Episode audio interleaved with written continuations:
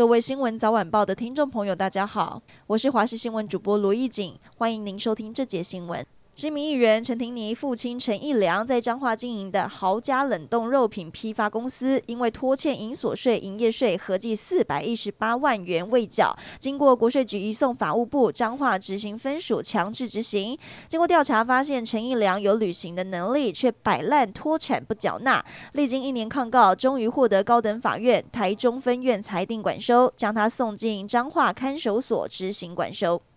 为了解决国内蛋荒问题，农委会专案开放十国鸡蛋进口。今天开始，许多的通路已经陆续上架。首波以缺蛋比较严重的北部地区为主，其中家乐福彰化以北量贩店在上午一个小时内八千多盒鸡蛋已经被一扫而空。但明天在全台两百四十六家超市还会上架平价洗选蛋，而爱买、大润发也在明天上架。回味三年，总统蔡英文今天展开为期十天的友邦访问，将用过境方式造访美国纽约、洛杉矶等等。却传出中国的驻纽约总领事馆打听蔡英文过境行程，当地也有统派团体即将要动员抗议。对此，绿委表示，这一次并非首次，总统上次出访也有遇到，但并没有影响到蔡英文行程与高度，反而凸显中国的流氓行径，留下糟糕国际形象。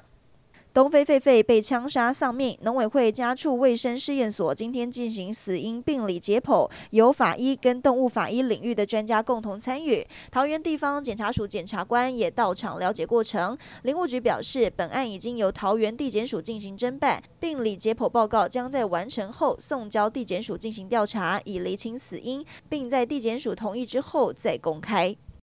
海巡署三月间在台湾台中到高雄沿海地区发现了多起男女浮尸命案，疑似被人蛇集团丢包。海巡署今天下午表示，经过统计，全台湾海域三月总计发现了十六具浮尸，目前确定其中五具是台湾民众落海罹难，另外两具包含台中风机平台发现的干尸，经过确定是越南籍的民众。另外九具浮尸因为身体腐烂、面貌被鱼虾啃食、身上没有证件等等因素还无法确定，目前正在。厘清是不是跟跨国的人蛇集团丢包偷渡客有关？